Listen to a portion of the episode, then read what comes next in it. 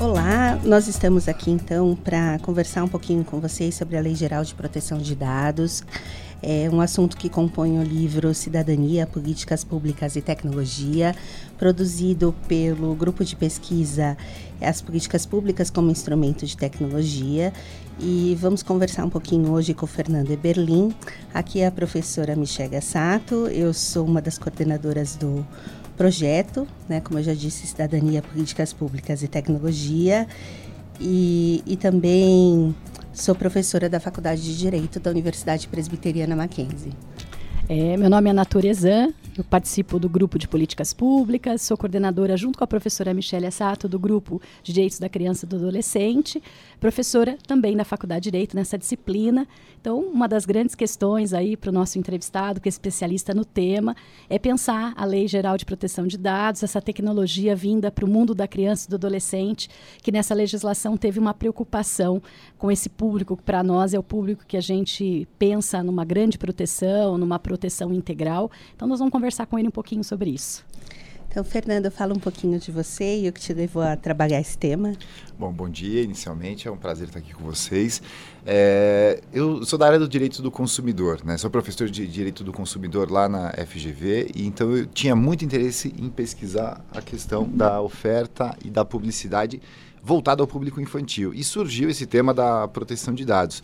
Então eu comecei a analisar isso com um pouco mais de calma, me encantei pelo assunto e vi que o, o, o, que existe de tecnologia hoje, captando informações de crianças, é uma coisa que demanda um, um cuidado danado.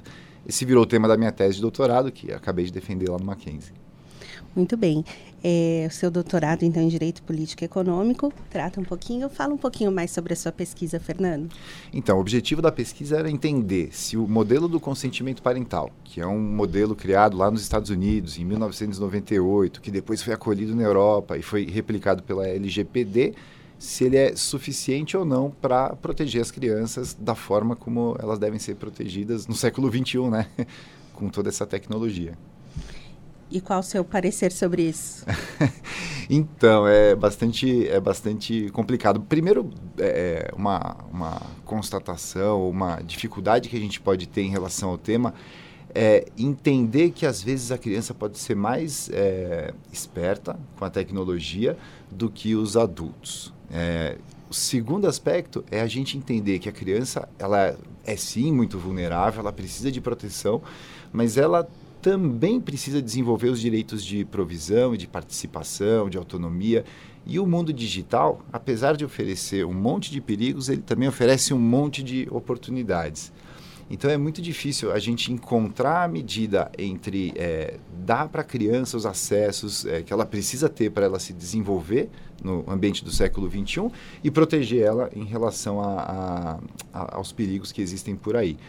É, esse modelo do consentimento parental, que vem lá dos Estados Unidos, que foi replicado e tudo mais, ele está, é, na minha visão, um pouquinho ultrapassado hoje, porque ele acaba atribuindo quase que exclusivamente aos pais a responsabilidade é, pelo tratamento dos dados pessoais que vai ser feito muitas vezes por empresas que têm lá os seus interesses econômicos e tudo mais. Então é, é é uma cilada, mais ou menos, né? A gente diz que os pais estão protegendo os filhos, mas na verdade os pais muitas vezes nem leem os documentos que eles estão assinando, aquilo com que eles estão concordando. Então, é, eu acho que esse modelo precisaria ser um, um pouquinho repensado, um pouquinho revisto. Tá, então é, você acabou de nos dizer que esse modelo ele vem dos Estados Unidos. Exatamente. Mas a gente adequou a nossa realidade ou só transportamos por transportar? É, a gente transportou e colocou algumas inovações. A gente costuma dizer que no Brasil vem as jabuticabas né, na, na, legislação. É, o que tem de novidade? Qual, qual, é a regra? Né? Esse tema está tratado no artigo 14 da LGPD. O artigo 14 ele vai dizer que no caso de tratamento de dados pessoais de crianças e adolescentes é preciso observar sempre o melhor interesse dessas pessoas. É, a positivação do melhor interesse é uma novidade interessante, que dá para criar várias discussões. Especificamente sobre crianças, a LGPD diz que é obrigatório ter o consentimento parental. É, e aí não é admitida nenhuma outra hipótese legal. Então, para tratar dados de crianças, ou os pais dão consentimento, ou elas simplesmente não vão ter as informações tratadas. Isso pode ter um efeito colateral. As empresas podem falar: olha, então não, não vou vender nada para esse público, porque é muito complicado fazer isso. É, mas, por outro lado, tem a intenção de proteger é, essas pessoas. E os adolescentes, em relação aos adolescentes, a LGPD não fala nada. O que permite interpretar que, no caso dessas pessoas, nós podemos aplicar outras hipóteses de, de tratamento de dados é, que estão previstas na LGPD. Então, por exemplo, o legítimo interesse é, é uma delas. Fernando, já que a gente está aí, né, no admirável mundo novo, quais, quais as dicas que você daria para quem quer entrar nesse mercado, estudar esse tema, tratar com a devida atenção que ele merece? Bom, primeiro, a gente não pode ficar restrito só à LGPD. É, é preciso estudar muito e entender muito é, quem é essa criança do século XXI e quais são os direitos e as garantias que ela tem. É, então, verificar o Estatuto da Criança e do Adolescente, dialogar com o Código de Defesa do Consumidor e todo esse tipo de assunto. Entender um pouco como que é, é fugiu aqui a palavra, é, eu estou com ela em inglês, o parenting, né? É, como que os pais precisam lidar é, com a educação dos filhos nesse novo ambiente digital. Se tirar a criança é, é do contato com as telas, com os celulares, é um caminho, eu pessoalmente entendo que não, ou se é ajudá-las a entrar nesse mundo de uma maneira um pouco mais esperta. É, então, acho que esse é um, é um caminho é um caminho importante, é uma dica importante. É, pegando a, a, a, sua sugestão dos pais, a, ao ler o artigo 14, né, que é o núcleo aí do direito da criança e adolescente dentro da nova lei, algo que tem sido falado muito na atualidade, que é o sharing, né? Quando os próprios pais é, compartilham as fotos dos seus filhos. E o que eu penso é que todos nós precisamos de educação digital tanto os nativos digitalmente como uma antiga geração que ainda não está preparada. E o ano que vem, o Estatuto da Criança e Adolescente completa 30 anos de existência. A gente passou de uma teoria menorista para uma teoria de sujeito de direito. E a grande questão aqui é, de fato, no sharing, aquilo que o pai ou a mãe compartilha, esse direito de imagem, ele seria da criança, seria dos pais? Como é que a gente pode trabalhar com essa questão? É, existe uma tensão muito grande aí entre a liberdade de expressão dos pais, porque eles têm um filho, eles têm uma criança, eles estão na internet, eles querem colocar isso tudo no Facebook, no Instagram e tudo mais, é, e a privacidade é, dos filhos. A privacidade dos filhos é um, é um tema bastante complexo, porque é, a criança tem direito à privacidade, inclusive em relação aos pais, como é que isso deve funcionar, como é que não deve. Lá na, na Europa, no GDPR, a saída que eles encontraram foi positivar claramente é, o direito ao esquecimento. Então, a pessoa, é, quando chega na vida adulta, ou ainda enquanto é criança ou adolescente, ela tem o direito de exigir que se apague tudo aquilo que foi postado a respeito dela durante a infância.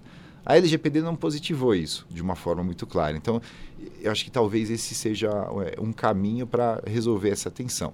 Mas é, é como você falou, sem a educação para é, lidar no ambiente digital, é, os pais acabam fazendo muitas coisas que é, às vezes colocam os filhos até em situação de risco, mais do que os próprios filhos. Tem algumas pesquisas que mostram que as crianças, justamente por serem nativas digitais, conseguem se proteger mais no ambiente digital do que os pais. Então elas tomam alguns cuidados por exemplo, é, não tiram foto com o uniforme do colégio, não tiram foto na frente de casa, que elas sabem que aquilo pode gerar alguma informação que vai expor algum dado que elas não queiram expor. Os pais às vezes não tomam esse cuidado, né? Então é, é, a gente vai numa dessas festas de, de, final de ano, aquele festival de foto em celular e compartilha em rede social e tal. E quando a gente vê, isso tudo vai ficando marcado e é uma, uma espécie de uma é, de um rastro digital dessas crianças que vai ficar armazenado por aí e que a gente ainda não sabe o que vai acontecer. Essa, essa geração de crianças é, que, que está crescendo hoje, que serão os adultos daqui, sei lá, uns 10 anos, vamos, vamos colocar assim, vai ser talvez a primeira geração que chegue à vida adulta completamente é, marcada, né? completamente é, vigiada, ou com todos os dados por aí. Então, é, a gente tem que entender como é que isso vai, como é que isso vai funcionar. É, eu tenho uma última pergunta.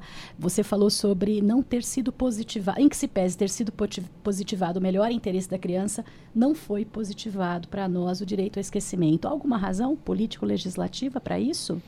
Olha, é, eu pessoalmente desconheço, é, mas é possível que exista sim. É, no Brasil, a gente tem uma, uma tendência que já é verificada no Marco Civil da Internet é, de proteger de uma certa maneira é, os provedores de internet ou quem presta serviço dentro desse ambiente.